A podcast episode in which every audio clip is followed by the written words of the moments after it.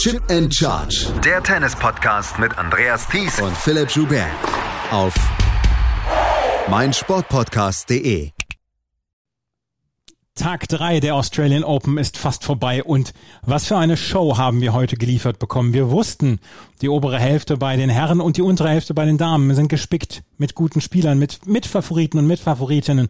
Aber was heute abgegangen ist und was immer noch gerade abgeht, während wir aufnehmen, das ist die ganz große Show und vor allen Dingen, man merkt, Zuschauer sind dabei und das Ganze wird nochmal so ein bisschen veredelt. Herzlich willkommen zu unserem dritten Daily Down Under hier von Chip in Charge auf meinsportpodcast.de. Mein Name ist Andreas Thies. Philipp Joubert ist heute leider nicht dabei. Morgen wird es auch kein Daily geben. Aber dafür habe ich mir ganz, ganz tollen Ersatz geholt, weil wir nämlich auch über Österreich und über Dennis äh, Dominik Team sprechen müssen. Das ist nämlich Lukas Zara vom Standard. Lieber Gast in dieser Sendung. Hallo Lukas. Hallo Andreas. Wir müssen natürlich über Dominik Thiem sprechen, wenn wir dich schon in der Sendung haben. Und Dominik Thiem hat jetzt zwei Runden überstanden und äh, wir können es sagen, bis auf kleine Anfangsschwierigkeiten gegen Dominik Köpfer war das heute mehr als souverän, was er da abgeliefert hat. Mhm, ja, absolut. Also es gab so einen Punkt im ersten Satz, wo es brenzlig war, wo er Brickbälle gegen sich hatte, äh, Team jetzt. Ähm, die hat er abgewehrt und dann ging es eigentlich in eine Richtung, das ganze Match. Und es war irgendwie ein bisschen ähnlich zum Erstrundenmatch gegen Kukushkin. Auch da war der erste Satz eng. Äh, das hätte auch äh, kippen können in die andere Richtung. Äh, aber sobald er das sozusagen überstanden hat, äh, Dominik Thiem, ist es dann ja eigentlich alles in seine Richtung gegangen und hat er dann auch gesagt, dass, äh, dass bei ihm ziemlich viel aufgegangen ist und bei Köpfer war eigentlich schon komplette Ratlosigkeit dann auch in den, in den im zweiten und im dritten Satz zu sehen. Elf Spieler zwischendurch Köpfer hintereinander verloren und ähm, da war er, da war er wirklich nicht ganz zu 100 Prozent da, hatte ich das Gefühl. Und Team hat seinen Stiefel runtergespielt. Und wir können ja mal drüber sprechen. Team hat selber ja auch in beiden Pressekonferenzen jetzt gesagt, dass der Boden ihm vielleicht so, so ein bisschen, so ein bisschen sehr schnell ist. Und er spielt jetzt nur noch auf den Hauptplätzen. Er hat letztes Jahr im Finale gestanden, er ist an drei gesetzt und alles. Ähm, er, er muss nicht mehr auf Platz acht oder auf Platz sieben raus oder auf dem Platz 1573. Er wird auf den großen Court spielen. Aber ihm ist so ein bisschen Unwohlsein anzumerken, dass er, dass er bei diesen ganz schnellen Plätzen, dass er ist das vielleicht nicht ganz seine, sein, sein Home Turf. Hm. Ja, da geht es, glaube ich, vielen so. Ähm, auch Djokovic hat dann später noch am äh, Nachmittag dann gesagt, dass auch verdammt schnell ist eigentlich.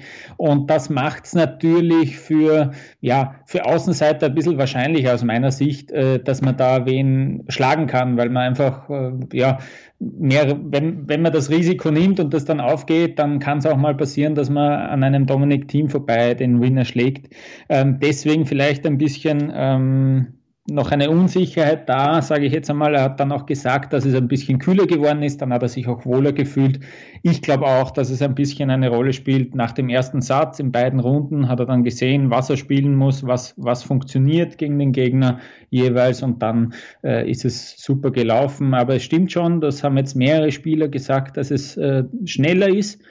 Äh, macht aber aus meiner Sicht auch Sinn, wenn man da in der Quarantäne war. Es ist gescheiter, glaube ich, äh, den, den Platz schnell zu machen, auch äh, wenn es überhaupt die Absicht war ähm, als dass man da langsame Chords hat und dann die Spieler, Spielerinnen auch äh, kaputt werden und kaputt gehen dran. Du hast einen guten Punkt angesprochen. Ich glaube wirklich, dass es das ganze, das ganze Tennis so ein bisschen angleicht, habe ich das Gefühl, dass die, dass die Unterschiede nicht ganz so groß sind, beziehungsweise nicht so auffallen wie jetzt zum Beispiel auf einem langsamen Hartplatz, wo wir dann sehen, ähm, jemand wie Novak Djokovic, jemand wie Dominik Thiem dann auch oder Rafael Nadal, die sind absolut im, im, in der Zone und in ihrem Zentrum des Könnens. Bei so schnelleren Plätzen, die Ballwechsel sind kürzer, der Ball rutscht so ein bisschen weg, hat Dominik Thiem ja auch schon drüber gesprochen, ähm, dass das so ein bisschen das angleichende Moment ist, dieser, äh, dieser schnellere Boden.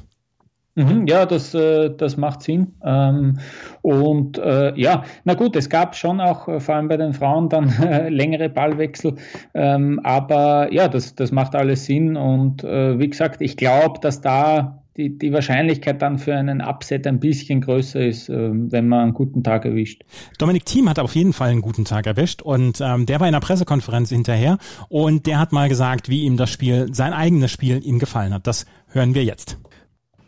Uh, yeah, in general, that was a super good match. um, beginning, it was first of all he was on on fire in the beginning, and uh, the the conditions were think it was the hottest day to since we were in Australia. So I had to get used to that, and um, had to overcome some complicated situations. I think I saved two or three break points in the sixth game, and then I broke him after a long game to the four three, and then I played uh, more freely and. Uh, especially after the first set, um, kind of everything started to work, and I found a super good timing. And uh, I think it got some degrees cooler, which was a little bit more comfortable to play. But in general, I'm happy because I, beat a very good opponent in uh, three sets. Er ist sehr zufrieden gewesen, Dominik Thiem. Und ich glaube, das kann er auch sein. Er hat vor allen Dingen jetzt beide, die ersten beiden Runden, Kukushkin, der dem es auch gar nicht schnell genug sein kann. Und jetzt äh, Dominik Köpfer in, in drei Sätzen besiegt, hat Kräfte gespart und so richtig schlechte Laune kann er gar nicht haben. Ja, absolut. Ähm, zwei Punkte vielleicht noch. Er hat ähm, jetzt wirklich daran, gearbeitet, schneller zu werden im Training, das, äh, in, der, in der Saisonvorbereitung.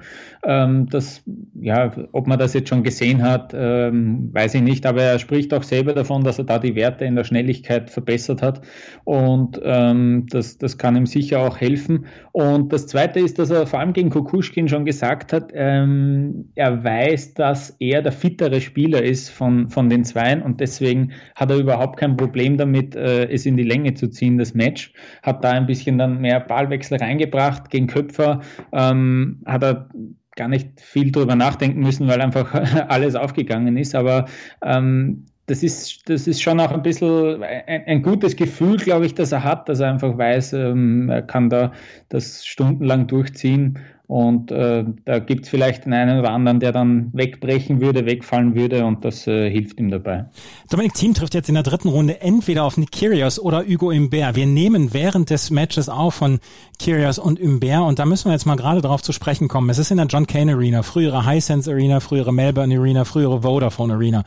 Ähm, das ist ein Platz, der ja so ein bisschen stiefmütterlich behandelt worden ist in den letzten 10, 15 Jahren, aber der so ein bisschen das Heimspielstadion von Nick Kyrgios geworden ist. Wie empfindest du die Stimmung, die dort auf dem Court ist? Wir haben das Match so, ein Teil äh, zusammen gesehen, dann auch. Wie empfindest du die Stimmung jetzt, wo wieder Zuschauer da sind in Australien? Ja, super ist es natürlich. Ähm, die gehen alle ab, die gehen alle mit mit Kirgios. Es gibt ein paar Erwachsene, die mit ein paar Orangensäften oder vielleicht sogar Bier im Stadion sitzen und äh, den anfeuern. Und es gibt aber auch da den einen kleinen Burschen, der da sein Plakat äh, in die Höhe hält, Kirgios MVP. Äh, ist doch cool, dass der auch äh, junge Leute sicher anspricht und Kinder anspricht äh, mit seiner mit seiner Art, mit seinem Stil. Und die stehen natürlich alle voll hinter ihm. Es hat schon wirklich so Davis Cup Atmosphäre. Es geht schon ähm, sehr einseitig zu. Ähm, Humbert versucht das äh, anzunehmen, versucht das hinzunehmen und versucht ein bisschen mitzuspielen. Ich glaube, das ist die einzig richtige Taktik, auch die man da haben kann, äh, mitzuspielen und auch die Zuschauer ein bisschen zu animieren. Äh, aber es ist natürlich cool, endlich wieder so eine Stimmung mitzu, mitzuerleben. Also die Stimmung ist vielleicht zwischendurch sogar ein bisschen unfair, aber ähm, es, man hat, man hat schon so ein bisschen vermisst, diese ganze Atmosphäre und dass Zuschauer da sind. Also ich bin, muss ich ganz ehrlich sagen, ich bin auch sehr begeistert, ob der Stimmung, die jetzt in den ersten zwei Tagen noch nicht ganz so offensichtlich war, aber die jetzt während des Carriers Matches sehr, sehr offensichtlich geworden ist. Wir wollen auch noch mal einmal gerade über Dominik Köpfer sprechen, der gegen Dominik Thiem verloren hat.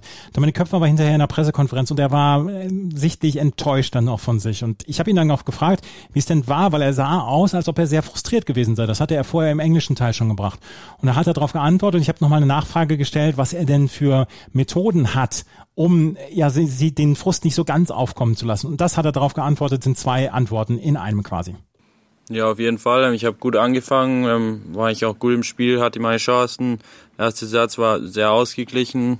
Ich würde sagen, bis zum 3 zu 0 im zweiten Satz war es sehr ausgeglichen und dann, ja, einfach, wie schon gesagt auf Englisch, ähm, einfach viel mit mir selber gehadert und viel Energie einfach verschwendet in Sachen, die eigentlich nicht notwendig sind, schlechte Körpersprache gehabt. Und das ist halt dann der Unterschied. Ähm, er macht alles daran zwischen den Punkten, um wieder topfit für den nächsten Punkt zu sein. Und ich ähm, ja, verschwende eben meine Energie, ähm, mich selber zu ja, kritisieren und zerstören auf dem Platz. Und das hilft natürlich nicht gegen so einen, dann reicht es dann einfach nicht. Ähm, dann wird es natürlich auch schwer, dann wieder zurückzukommen. Ähm, ja, gut, ähm, das, äh, das, Einfachste ist natürlich ähm, Zeit, Zeit zu lassen, wenn es nicht so läuft. Ähm, bin ich relativ, habe ich heute einen schlechten Job mitgemacht, ähm, direkt wieder, wenn es nicht läuft, ähm, direkt wieder an die Linien aufgeschlagen, anstatt einfach zum Handtuch zu gehen, ähm, bisschen Zeit zu nehmen, ähm, wirklich den Reset-Button zu drücken und dann wieder neu anfangen, neuer Punkt, ähm, wirklich jeden Punkt äh, von 0-0 spielen. Ähm, das ist wichtig. Ähm, natürlich ähm, gibt es viele Sachen auch auf Court, ähm, an denen ich dran arbeite, ähm, einfach im Allgemeinen auf dem Platz, auch im Training, ähm, positiver mit mir selber zu sein, ähm, nicht so kritisch mit mir selber umgehen und ja, das hoffentlich eines Tages ähm, überträgt sich das dann in, ja, aufs Match und dann ja, einfach weiter dran arbeiten und versuchen es besser zu machen während den Trainings und dann hoffentlich irgendwann auch während den Matches ein sehr selbstkritischer Dominik Köpfer, der seine Leistungen durchaus sehr ähm, ordentlich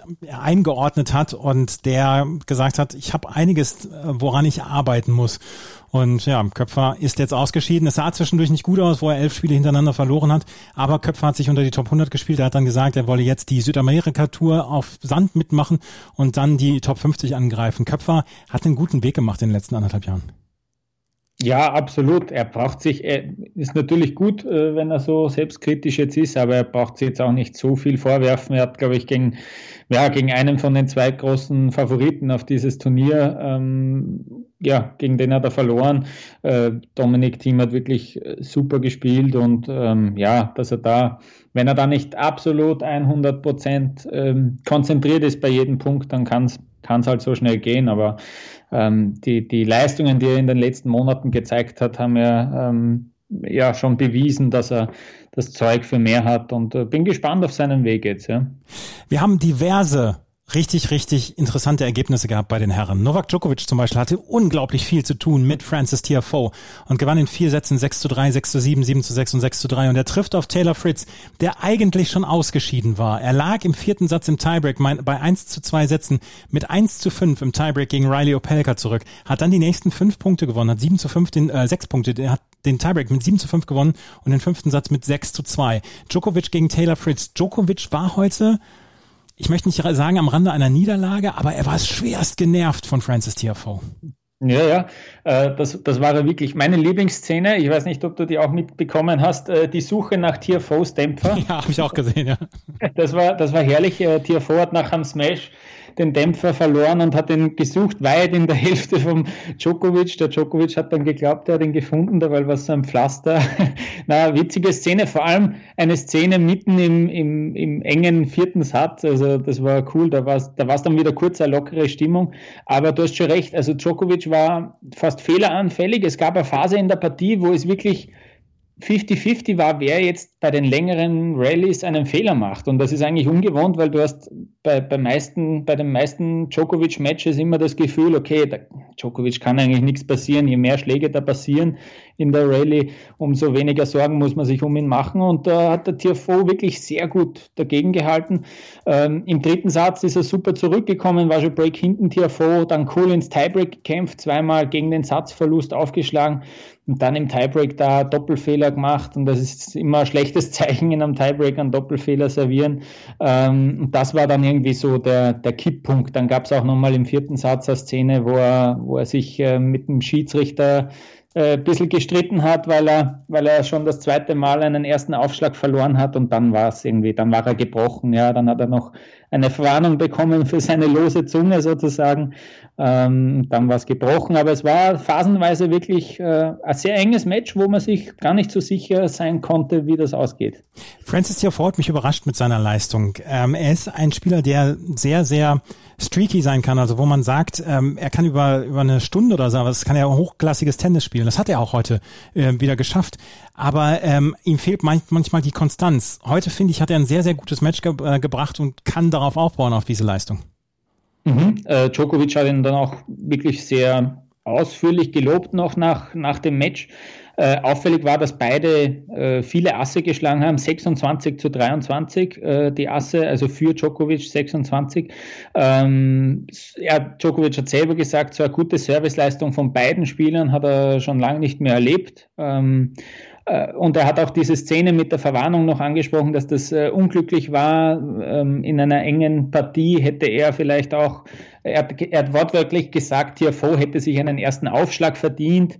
Ähm, ich finde das äh, sehr gut und er hat sich mal wieder sehr, sehr großzügig äh, geäußert, äh, Novak Djokovic über seinen Gegner.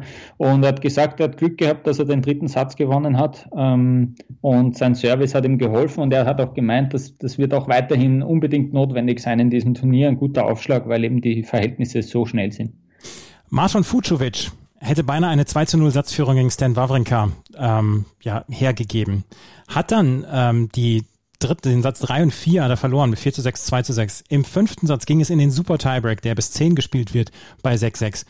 Und Stan Wawrinka führte mit 6 zu 1, 8 zu 4 und 9 zu 6 in diesem Tiebreak. Und er verliert die letzten fünf Punkte. Martin Fucovic zieht durch ein 11 zu 9 in diesem Tiebreak des fünften Satzes in die dritte Runde ein, trifft auf Milos Raonic, der gegen Corentin Moutet nicht ein einziges Mal seinen Aufschlag verloren hat und in vier Sätzen relativ klar gewonnen hat. Erst nur im äh, ersten Satz im Tiebreak hat er äh, so ein bisschen Land ja, hat er so ein bisschen was abgegeben an Corentin Moutet. Raonic gegen Fucovic, ich hätte gerne Ra Raonic gegen Wawrinka gesehen, aber Fucovic muss man sagen, wie der sich nach 6 zu 9 zurückgekämpft hat, da im Tiebreak des fünften Satzes, das war schon richtig stark. Das war irre. Ich habe diesen fünften Satz dann geschaut, weil ich mir das anschauen wollte, war mir recht sicher, dass Wawrinka das dreht. Der hat ja schon Break hinten gelegen, hat sich dann da in dieses Match-Tiebreak äh, gespielt und dann hat er selber gesagt nach dem Match, äh, Stan Wawrinka, dass, er, dass er ja, zu sehr daran gedacht hat, wie er so weit vorn war, den Ball mehr ins Spiel zu bringen. Und äh, durch, diese, durch diesen Schalter, den er im Kopf umgelegt hat, weil davor hat er wirklich sehr aggressiv, äh, sehr, sehr offensiv gespielt ähm, und ist so ähm, dann wieder ins, ins Match gekommen und zurückgekommen. Und dann hat er, dadurch, dass er bisschen passiver geworden ist, hat, er, hat er Bälle verschossen, weil er ähm, ja, mental eben ein bisschen einen Gang zurückgeschalten hat und das hat, das hat laut, laut Wawrinkers eigenen Aussagen irgendwie dann ähm, etwas ähm, bewirkt und ähm, fand es ganz interessant auf Twitter ge gefunden, diese Statistik von Luca Beck, der immer wieder gute Statistiken rauskam, dass äh, Stan Wawrinka jetzt der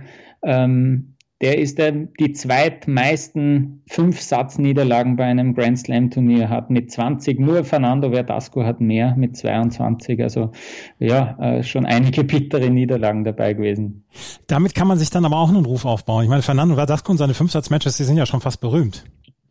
Ja, stimmt, stimmt. Wobei man bei Stan Wawrinka doch noch ein bisschen aus meiner Sicht mehr natürlich das Standing eines äh, mehrfachen Grand Slam-Siegers äh, hat. Ähm, aber ja, das hat ihm in dem Fall nichts genutzt und Fuchsovic hat da echt sich mental zurückgekämpft und nach dem Match hat er gesagt, äh, I work out a lot und so hat er sich äh, sozusagen zurückgekämpft und äh, ist auch körperlich nicht schwach geworden und ja, hätte ich mir nie gedacht, bei 6-1 natürlich schon, schon gar nicht. Ja, Pedro Martinez hat gegen Emil Rusuvori gewonnen in vier Sätzen, trifft jetzt auf Dujan Laviovic, der hat in vier Sätzen gegen Alexander Bublik gewonnen. Adrian Manarino hat gegen Miomir Kaczmanovic überhaupt nichts anbrennen lassen und trifft jetzt auf Alexander Zverev.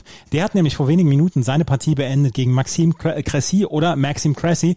Er ist in Frankreich geboren, spielt jetzt für die USA, beziehungsweise wohnt auch in den USA, ist ein zwei Meter großer Surf-and-Volley-Spieler, einer der aussteibenden Art. Ivo Karlovic-Erinnerungen werden zwischendurch mal wachen, wach, auch wenn man Ivo Karlovic nach mit 20 Jahre älter nicht unbedingt vergleichen möchte. Aber Zverev hat in allen drei Sätzen sehr, sehr viel Geduld bewiesen und hat zwischendurch das Surf and Volley über sich ergehen lassen, auch die Aufschläge über sich ergehen lassen, aber hat sehr gut retourniert und hat am Ende sicher mit 7 zu 5, 6 zu 4 und 6 zu 3 gewonnen. Nach der tricky ersten Runde gegen Marcus Giron hat er jetzt die dritte Runde erreicht und es gibt das Wiederauf, äh, die, die Wiederaufnahme des Spiels von den US Open, diesem berühmten Match bei den US Open, wo Zverev warten musste, bis der negative Corona-Test von Manarino zurückgekommen war und ihn damals dann besiegt hat. Manarino ist kein, kein schönes Los, gerade dann auch auf so einem Boden, aber Zverev hat schon bewiesen, dass er gegen Manarino gewinnen kann und vor allen Dingen auch sicher gewinnen kann. Hm, ja, ähm, gut, dass du mir da jetzt so ausgeholfen hast. Ich muss zugeben, vom Zverev-Match habe ich jetzt fast äh, gar nichts gesehen, aber ist für mich auch ein gutes Zeichen, dass wenn er gegen einen Surf-and-Volley-Spieler äh, antreten muss und dann in drei Sätzen gewinnt, dass er da wirklich Geduld bewiesen hat, so wie du es schon gesagt hast, äh, ist nicht leicht. Äh, du bekommst keinen Rhythmus natürlich. Äh, es geht nur ums Rhythmus zerstören beim Surf- and Volley-Spieler. Ähm, Und ja, also es ist ein gutes Zeichen und normalerweise muss Adrian Manarino ähm, auch ein, ein, Gegner sein, der, den, den er locker schlagen kann. Äh, möchte noch darauf hinweisen, Manarino hat in der ersten Runde Dennis Novak aus dem Turnier genommen. Ähm, ja, bin gespannt, aber ich bin da sehr zuversichtlich für Sascha Zverev. Wir können sagen, dass Alexander Zverev in der dritten Runde ist. Während wir hier aufnehmen, ist das Match von Nikirias noch im Gange und das Match von Grigor Dimitrov gegen Alex Bolt, der an den Dominik Thiem auch ganz okay Erinnerungen hat, ne?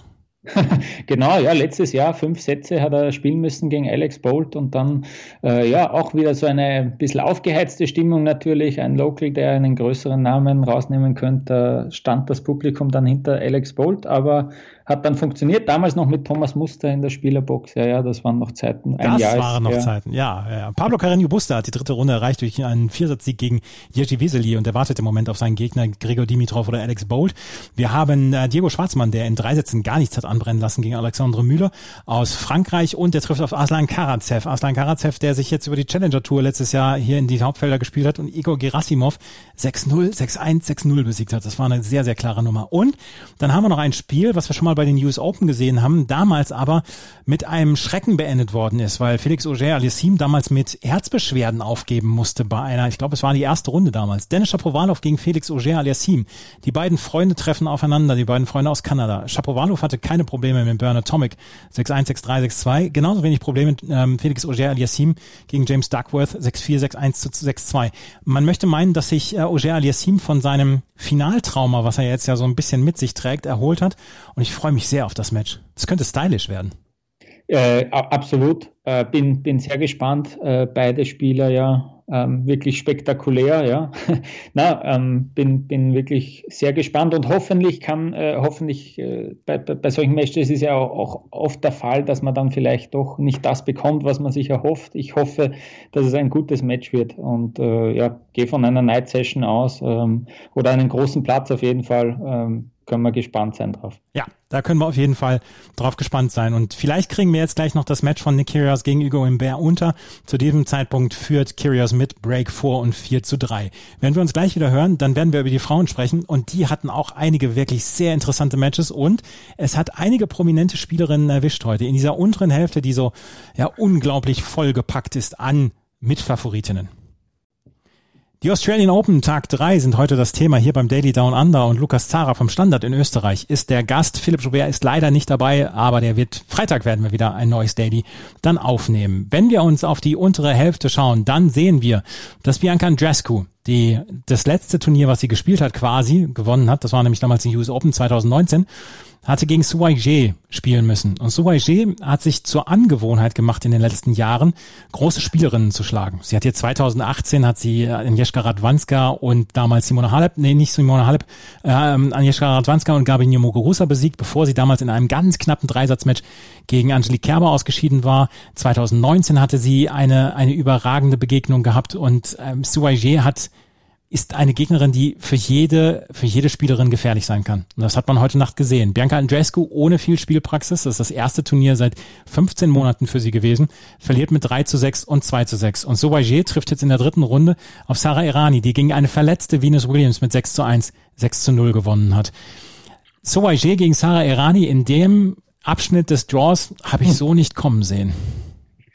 Absolut, das, in, äh, das ist doch äh, Überraschung äh, bei der Bianca Andrescu. Ja, es ist ähm, überhaupt verrückt. Ich habe ja gelesen, dass die, dass die erst einmal weiter als die zweite Runde gekommen ist bei einem Grand Slam. Das vergisst man immer, ja. dass die wirklich noch nicht so viel Erfahrung hat. Aber das Gute ist, nach ihrem Match hat sie schon angekündigt, dass sie da jetzt irgendwie voll durchstarten will, will da schon das volle Programm dann spielen. Also hoffen wir mal drauf, dass das wirklich alles äh, so funktioniert, wie sie sich das äh, erwünscht. Und ja, Sarah Arani, das war, das war wirklich äh, furchtbar. Venus Williams hat sich da, ich glaube, beim Netzangriff, sie ist äh, genau. zum Netz nach vorne gegangen, hat sich da den Knöchel verstaucht, ähm, wurde dann gleich, hat, glaube ich, gleich zwei Medical Timeouts hintereinander genommen, war auch am linken Knie getaped, also da hat einiges nicht funktioniert, hat dann weitergespielt und Hop oder Drop Tennis gespielt einige Gewinner auch geschlagen, aber man hat dann doch gemerkt, und Sarah Arani hat das auch geschickt gemacht, natürlich einige Stops gespielt, immer hin und her äh, geschickt, ihre Gegnerin.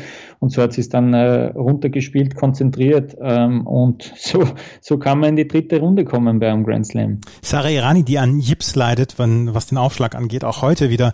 Einen, einen Doppelfehler hat sie gehabt, da hat sie den äh, zweiten Aufschlag an die Grundlinie geschlagen. Mhm. Also das war, es ist wirklich zwischendurch nicht gut mhm. anzuschauen und äh, Sarah Irani kämpft halt dagegen an. Sie hatte letztes Jahr bei den French Open dieses ähm, ja bemerkenswerte Match gegen Kiki Bertens und ähm, sie kämpft sich aber durch und steht jetzt hier in der dritten Runde. Und Soubaiger, wie gesagt, sie hat es sich zur Angewohnheit gemacht, die ganz großen Gegnerinnen zu ärgern und zu schlagen. Naomi Osaka, gegen die hatte sie vor zwei Jahren ganz knapp nur verloren, als Naomi Osaka dann das Turnier gewonnen hatte. Ähm, Soubaiger gegen Sarah Irani ist eine dritte Runde. Eine zweite, weitere dritte Runde ist Maketa Vondrushova gegen Sorana, Sorana Kirstea. Vondrushova hat gegen Rebecca Marino gewonnen in zwei Sätzen, 6-1, 7-5. Vondrushova, die so ein bisschen noch davon profitiert, dass sie 2019 bei den French Open damals ins äh, Finale gekommen ist und hat gegen Marino jetzt in zwei Sätzen gewonnen und trifft auf Sorana Kirstea, die so ein bisschen für die ganz große Überraschung heute gesorgt hat. Die hat nämlich Petra Kvitova aus dem ähm, Turnier genommen. Petra Kvitova, die erstens schnelle Böden mag, zweitens aber Hitze hasst. Und da kam heute beides zusammen. Petra Kvitova hatte im dritten Satz kaum noch Möglichkeiten dagegen anzugehen und Sorana Kirstea, die in der harten Quarantäne war und sich damals noch beschwert hat darüber, eigentlich bräuchte sie drei Wochen, um wieder in, in Matchrhythmus zu kommen, steht hier nach einer richtig guten guten Leistung in der dritten Runde und sie musste nicht mal ihren, ihren Trainer abführen lassen. Genau, eben, das war schon sie, gell? Also das war sie, ja. Mir äh, eine Verwarnung für ihren Trainer gefordert. Das war, das war, davon war heute nicht zu sehen. Ich habe das äh, im dritten äh, bei Stand von 0 zu 4 aus Quitovas Sicht aufgedreht, weil dann äh, Team folgte. Das nächste Match war dann der Dominik Team. Ähm, und äh, ich war ziemlich verwundert, weil von der Körpersprache her war es genau vertauschte Rollen eigentlich. Ich hätte mir gedacht, dass Quitova die wäre, die ähm, da souverän agiert. Ähm, ich habe dann drei Rückhand-Crosswinner in kürzester Zeit von, von Gestea gesehen. Die waren beeindruckend. Druck aus der Defensive heraus äh, erzeugt. Das, was eigentlich äh, was ich eigentlich Kvitova zugetraut hätte. Die hat dann auch nicht so gut aufgeschlagen wie üblich. Und sie hat, äh, Kvitova hat dann selber auch gesagt, es waren sehr viele enge Games dabei. Äh, es tut ihr irrsinnig weh, diese, diese Niederlage. Und sie sagt auch, den ersten Satz hätte sie nicht hergeben dürfen. Da war sie schon Break vorne. Ähm, und den hätte sie nie und nimmer verlieren dürfen. Und äh, das war so irgendwie der ausschlaggebende Grund, obwohl sie den zweiten Satz recht deutlich gewonnen hat. Aber ähm, das hat, äh, der Aufschlag hat auch nicht geklappt, hat sie gemeint. Und äh, das war dann irgendwie alles zusammen, ja, der Grund für die Niederlage. Sorana Kistea ist auf jeden Fall jetzt in der dritten Runde und trifft auf Maketa Vondrushova. Gabini Mugusa hat gegen Ludmila Samsonova nichts anbrennen lassen. 6 zu 3, 6 zu 1. Trifft auf Sorana, äh, Sarina Diaz. Die hat gegen Bernarda Pera in drei Sätzen gewonnen. Bernarda Pera, die in der ersten Runde gegen Angelique Kerber gewonnen hat. Ons Jabeur hat gegen Anna Karolina Schmidlova in zwei Sätzen gewonnen und trifft jetzt in einer sehr interessanten dritten Runde auf Naomi Osaka. Die hat heute gegen Caroline Garcia gewonnen. 6 zu 2, 6 zu 3. Und ich werde das Gefühl nicht los, dass Naomi Osaka die Spielerin ist, die man hier besiegt besiegen muss, um das Turnier zu gewinnen? Ähm, das habe ich vor dem Turnier auch geglaubt und sie hat jetzt zwei wirklich gute Spielerinnen schon geschlagen. Pavlyuchenko war in der ersten Runde jetzt Garcia, das sind äh, wirklich keine Außengegnerinnen und hat da jeweils ja 6-2, 6-3 in der ersten Runde 6-1, 6-2 komplett deutlich gewonnen. Äh, bin gespannt. Ons Jabeur natürlich wieder eine ganz eigene Spielerin mit einem ganz eigenen Stil.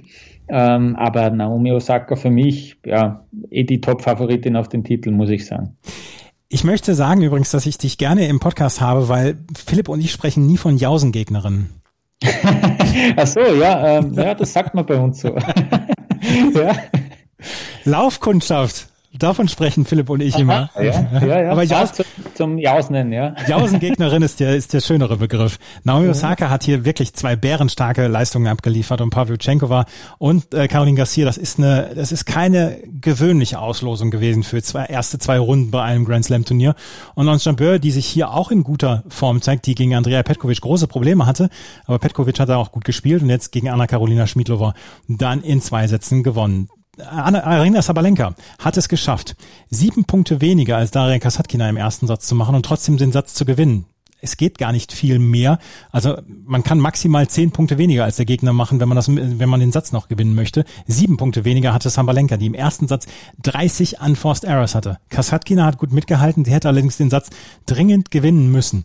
Der zweite ging mit 6 zu 3 dann an Arina Sabalenka, die jetzt auf Anne Lee trifft. Anne Lee ist so ein bisschen die Entdeckung der letzten Wochen und Monate und die hat gegen Alice Cornet eine starke Leistung abgeliefert. 6 zu 2 und 7 zu 6. Ich habe Anne Lee letztes Jahr noch äh, in der dritten Runde bei den US Open gegen Angelique Kerber gesehen. Damals hatte sie in zwei Sätzen keine große Chance. Kerber hat das relativ sicher gewonnen und seitdem dreht Anne Lee auf und äh, das wird eine gefährliche Gegnerin für Arina Sabalenka.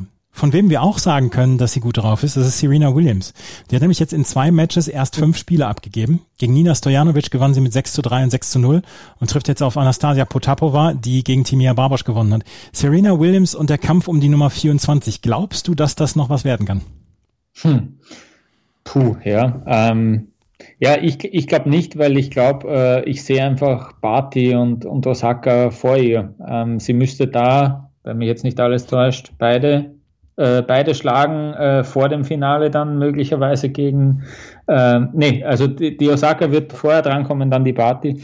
Ähm, ich ich kann es mir nicht vorstellen, aber auf der anderen Seite, wenn du wieder nur fünf Games verlierst in den ersten zwei Runden, ähm, puh, ja, ähm, scha schauen wir es uns an. Äh, schwer. Äh, mit, mit Vorhersagen kann ich mir eh nur die Zunge verbrennen, glaube ich. Achtelfinale könnte auf äh, Serena Williams Arena Sabalenka treffen. Das wäre dann schon mal ein richtig, richtig, richtig großer Test. Iga Swiatek, auch die macht einen richtig guten Eindruck, nachdem sie ja die French Open letztes Jahr gewonnen hat, macht sie hier einfach weiter, hat gegen Camilla Giorgi in zwei Sätzen gewonnen, trifft auf Fiona Ferro, die etwas überraschend Elena Rybakina in zwei Sätzen besiegt hat. Veronika Kudametova hat in drei Sätzen gegen Barbara Graceva gewonnen und die trifft jetzt auf Simona Halep. Und Simona Halep hat vielleicht auch das Match des Tages heute neben Nick Kyrgios geliefert. Gegen Ayla Tomljanovic, zeitgleich zum Match von Nick Kyrgios hat sie gespielt. Und Simona Halep musste ganz, ganz, ganz schwer schuften, um Tomljanovic mit 4 zu 6, 6 zu 4 und 7 zu 5 zu besiegen. Im dritten Satz lag Halep schon mit 2 zu 5 zurück und Tomljanovic äh, schlug bei 5 zu 3 aufs Match auf. Halep konnte sich da rauswinden aus diesem aus diesem ähm, Würgegriff von Tomljanovic und zieht in die dritte Runde rein gegen Kudermetova. Fantastisches Tennismatch. Absolut für mich das beste Match des Turniers bis jetzt. Also das war, das war unglaublich. Tomljanovic hat, also ich habe diesen, ich habe es erst ab, ab dem dritten Satz eigentlich gesehen. Ähm, äh, utopische Länge in den Schlägen gehabt. Damit hat sie Halep genervt. Und äh, wenn Halep einmal genervt ist, dann hast du sie genau dort, wo du sie haben musst, damit, damit sie schlagen kannst. Wenn sie dann einmal mit sich selbst, mit dem Trainer schimpft, äh, das hat schon gut ausgeschaut. Und Halep hat immer wieder eine hohe Flugkurve gespielt und ich weiß nicht genau warum, weil Tomljanovic war das komplett wurscht. Also die hat da drauf gehaut und hat dann Winner geschlagen, einige. Ähm, die, dieser Beginn vom dritten Satz, bis sie, glaube ich, 5-2 vorne war, war wirklich utopisches Tennis von Tomljanovic. Ähm, das, war, das war sensationell. Vielleicht wollte sich Halep ein bisschen Zeit geben, dadurch, dass der Ball dann länger in der Luft ist, aber die Zeit hat ja dann Tomljanovic auch. Also da geht es ja nicht nur ihr so. Das habe ich nicht so ganz verstanden, aber es ist gut gegangen. Ähm, ja, ähm, Tomljanovic hat mehr Winner geschlagen äh, als, als äh, Halep. Das hätte ich äh, nicht erwartet, dass sie das kann. Ähm, es standen dann zwar relativ viele Unforced Errors äh, am Ende zu Buche 37 zu 57, ähm, aber die, die passierten immer recht spät im Ballwechsel. Die Ballwechsel waren sehr, sehr oft sehr lang. Deswegen hat sich auch nicht so gut, nicht so schlimm angefühlt sozusagen. Es war wirklich ein sehr, sehr gutes Match, wie ich finde. Simone Halep gewinnt also in drei Sätzen und äh, steht auch in der dritten Runde und Simone Halep liefert halt auch immer bei den Australian Open ab. Ich glaube, das können wir auch ohne, ohne zu übertreiben, können wir sagen. Simone Halep ist immer da, wenn es um die Australian Open geht. Wer auch immer dabei ist, wenn es um die Australian Open geht, das ist Nick Kyrgios. Der hat gerade, und das ist, finde ich, ein guter Service für unseren Podcast, hat gerade sein Match beendet gegen Hugo Imbert, gewinnt in fünf Sätzen, hat Matchbälle abgewehrt und gewinnt in fünf Sätzen und er trifft jetzt am Freitag auf Dominic Thiem. Und jetzt kannst du mir nicht erzählen, also wenn es, wenn es jemanden gibt, wenn es einen Tennisfan in Österreich gibt, der sich nicht auf dieses Match freut, dann möchte ich sagen, der hat keine Gefühle. Ja, das könnte lustig werden, ja.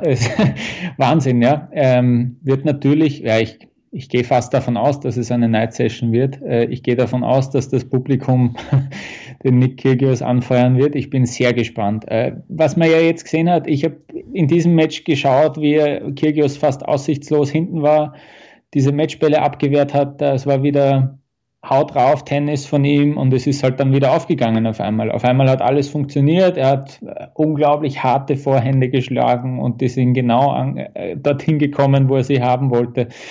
Wenn es so, wenn's so ist, äh, von vorne bis hinten, dann ist er unschlagbar. Aber so wird es nicht sein, weil er das nicht drei Stunden durchhalten kann. Bin wirklich gespannt. Ja, das könnte das könnte ein richtig cooles Match werden. Das könnte auch gar nicht so cool werden, weil sie beide nicht das Niveau abrufen werden, was sie, was sie können. Aber äh, wir werden es uns auf jeden Fall anschauen. Ja. Auf jeden Fall, das werden wir tun. Und ähm, ich weiß nicht, ob es Kyrgios schafft, dieses Match dann wieder in der John Kane Arena spielen zu lassen. Weil es mhm. ist ja, wie gesagt, sein Home-Turf. Und er ist ja lieber dort, weil dort das sind Ground-Tickets äh, Plätze und das ist, das ist nicht das sophisticated Publikum vielleicht von, von der Rod Laver Arena.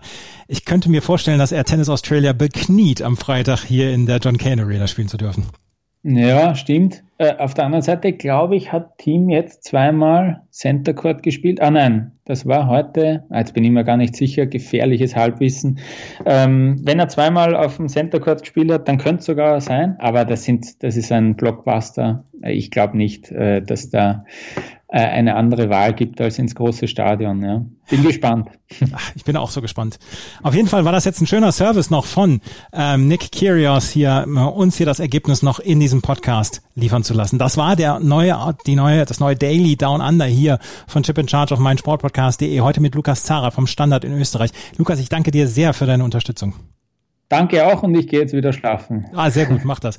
Wenn euch das gefällt, was wir hier machen, freuen wir uns über Bewertungen und Rezensionen auf iTunes. Folgt uns auf Twitter, Instagram und Facebook und folgt natürlich auch Lukas auf Twitter. Vielen Dank fürs Zuhören. Bis zum nächsten Mal. Auf Wiederhören. Chip and Charge. Der Tennis-Podcast mit Andreas Thies und Philipp Joubert. Auf meinsportpodcast.de.